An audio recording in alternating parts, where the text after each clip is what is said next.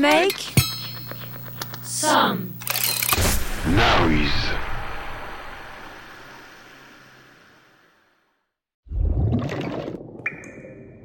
On ne court pas au bord du bassin.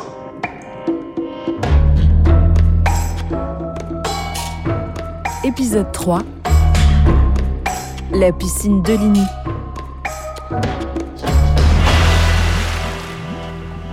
On ne court pas au bord du bassin. Dans l'épisode précédent. Péric Villain, un jeune inspecteur du Beau, le bureau d'enquête architecturale et urbaine, suit la trace de mystérieuses piscines disparues. Après avoir retrouvé une piscine enterrée et une piscine en plastique, l'histoire se répète et un nouveau bassin se présente à lui.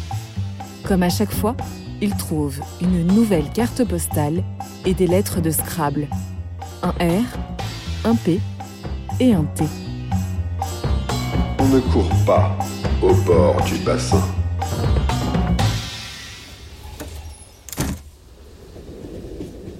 Une troisième carte, une autre piscine. L'inspecteur Péric Villain l'avait scrutée pendant tout le trajet en train sur le retour de Roissy-en-Brie. Qu'est-ce que ces cartes peuvent bien signifier? Qui les lui envoie et surtout pourquoi? Est-ce que sa direction est au courant? Il en doute. La première piscine lui avait été adressée directement par courrier, sans passer par ses patrons.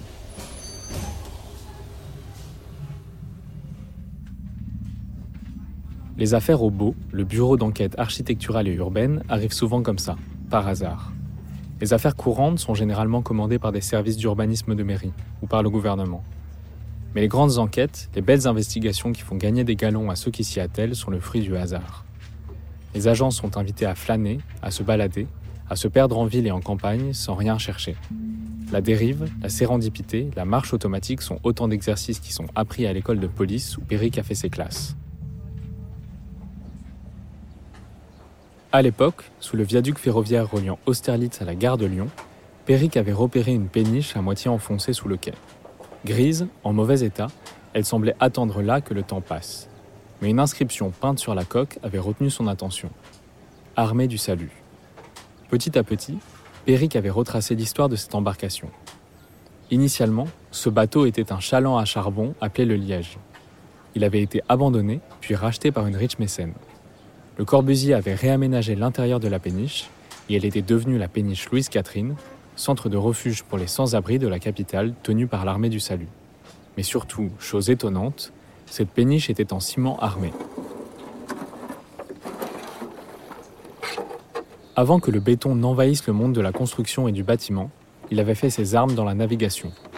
Joseph Lambeau, l'inventeur du ciment armé, avait pour tester sa trouvaille fabriqué une barque sur le lac de Besse-sur-Isole. Naturellement, de nombreuses barges et péniches en béton avaient été construites dans la foulée, encouragées par le faible coût de production du matériau. Péric avait rédigé son mémoire de fin d'études sur ces embarcations et sur leur naufrage.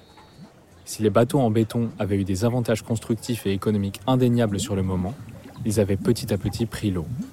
Aujourd'hui, beaucoup d'entre eux servent de brise-lames à l'entrée des ports. Et la péniche Louise-Catherine a sombré dans la Seine suite à des intempéries en 2018.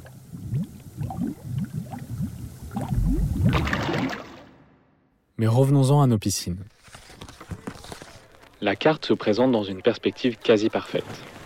Le photographe surplombe la scène. Entre deux colonnades, au premier plan, des corps dénudés. Une centaine de personnes en maillot de bain sur une terrasse en bois que l'on distingue à peine tellement la foule est dense. Assis pour la plupart, certains allongés, quelques-uns debout. La majorité est dos à l'objectif, on ne distingue aucun visage, seulement l'arrière des crânes. Tous sont tournés vers un trou, au second plan, un bassin. Il prend toute la largeur entre les deux rangées de colonnes. Quelques baigneurs y sont déjà, d'autres sont sur le bord. Tout au fond, on distingue encore plus de gens, debout, à l'autre extrémité du bassin.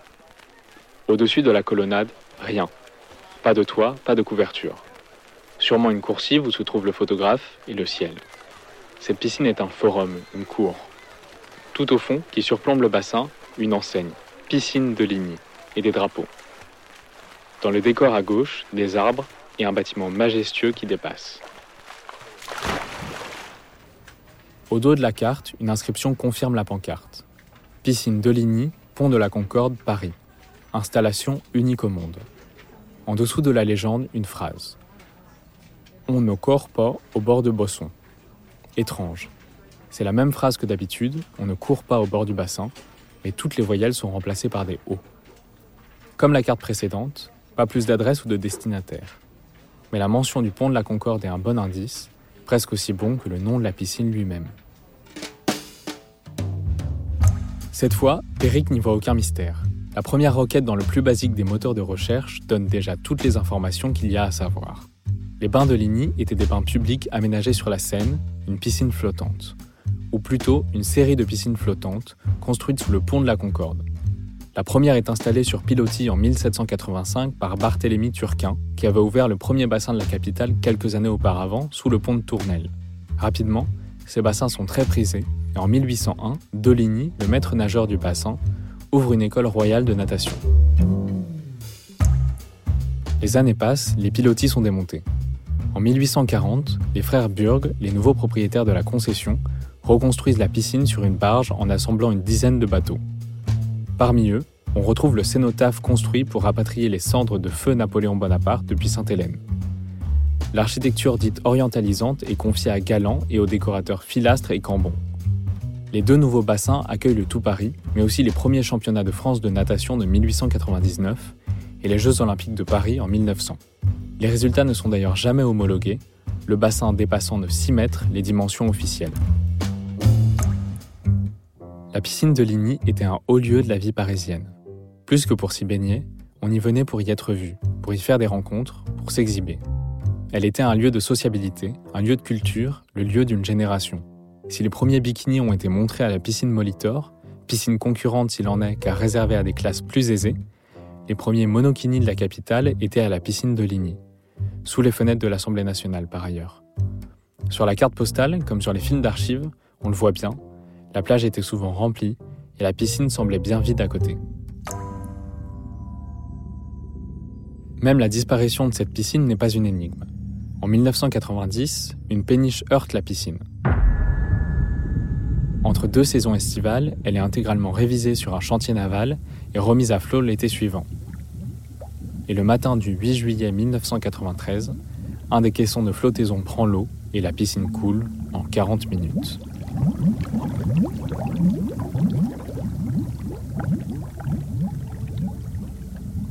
Simple défaillance technique et c'est la fin de l'aventure pour les bains de Ligny. Elle n'avait pas été reconstruite, c'est ce qui intrigue Péric.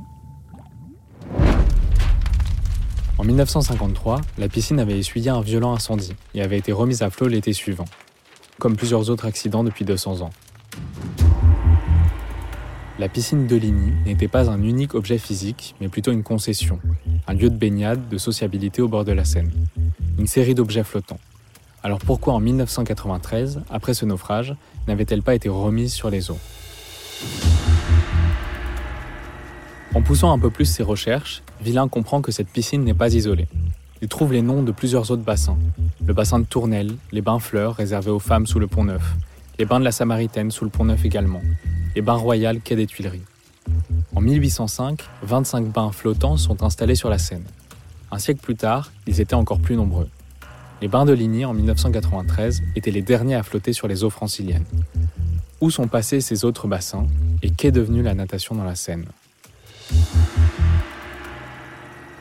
Pour répondre à cette question, l'inspecteur Péric Villain fait appel à une experte en la matière. Isabelle Bacouche est maîtresse de conférences et directrice d'études au sein de la chaire Histoire urbaine de l'École des hautes études en sciences sociales. Elle est également rattachée au Centre de recherche historique, dans le groupe de recherche en histoire sociale et politique. Elle est spécialisée dans l'histoire urbaine et a beaucoup écrit sur le rapport entre la Seine et les Parisiens. On ne court pas au bord du bassin.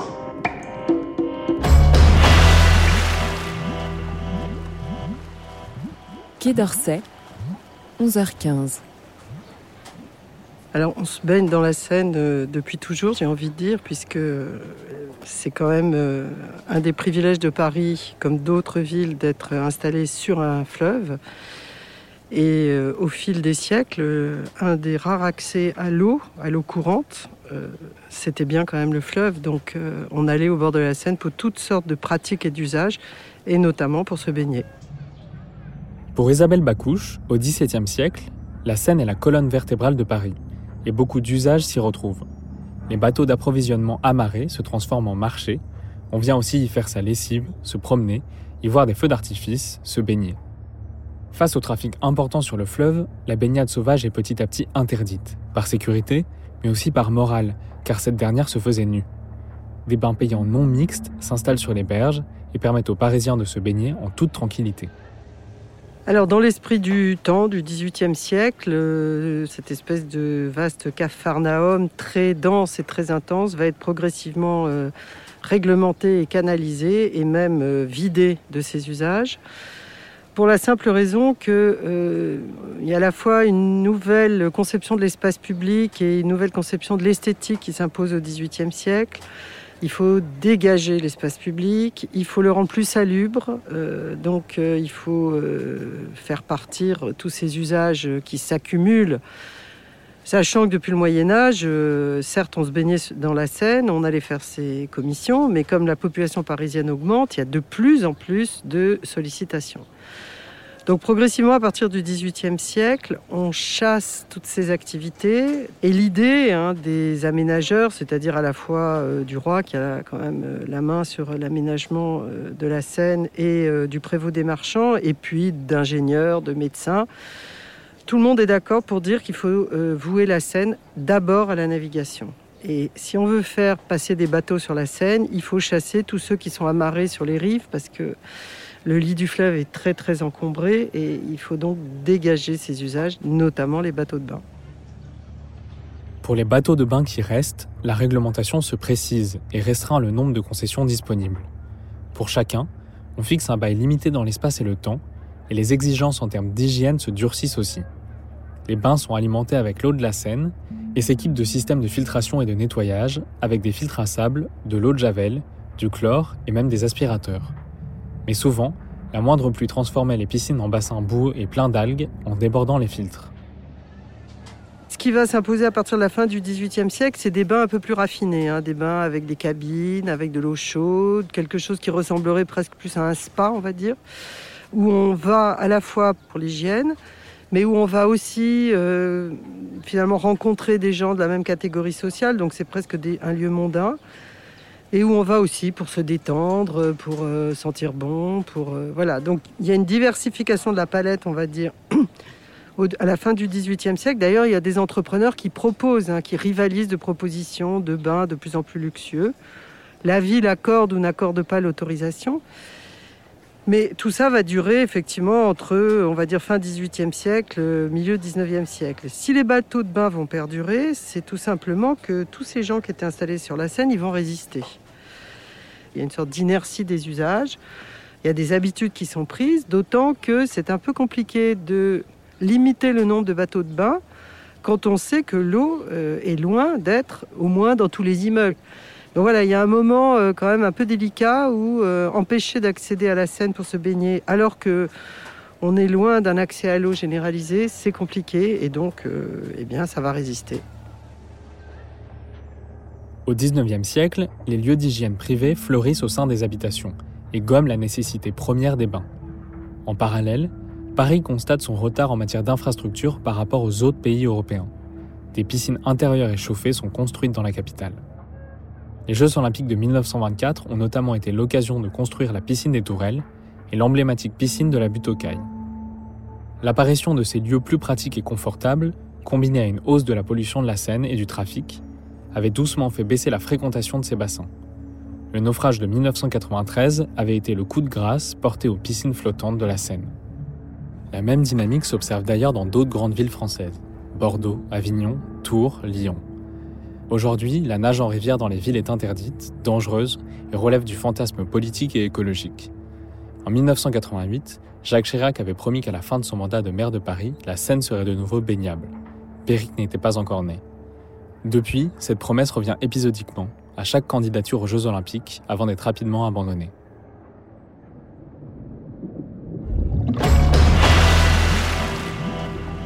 On ne court pas au bord du bassin. Poussant ses recherches, Peric retrouve dans plusieurs articles le même nom, Joséphine Baker.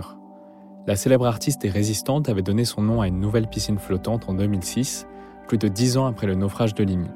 Installé quai François Mauriac dans le 13e arrondissement de Paris, ce bassin commandé par Bertrand Delanoë se réclame de l'héritage de la piscine de Ligny. L'inspecteur Péric décide de s'y rendre pour voir. Sur le chemin, le long de la Seine, sous le viaduc d'Austerlitz, une surprise l'attend. Quelques années après son naufrage, la péniche Louise Catherine est là. Elle avait été remise à flot en 2020 par une association japonaise d'architecture. Un kilomètre plus au sud, Péric arrive au niveau de la piscine Joséphine Baker, toute de verre et d'acier, imaginée par l'architecte Robert de Busny. Héliotrope comme la piscine tournesol, elle s'ouvre et se ferme au gré de la météo. Scotchée à la rambarde d'entrée du bassin, une enveloppe, comme les deux précédentes, attire l'œil de l'inspecteur. Il sait déjà ce qu'il va y trouver. Une nouvelle carte et sûrement quelques pièces de Scrabble. La lettre O cette fois-ci. Logique, se dit-il. On corps pas au bord de Bosson, la phrase inscrite au dos de la carte postale était pleine d'eau. Comme la piscine de Ligny, coulée sous la Seine un matin de juillet 93.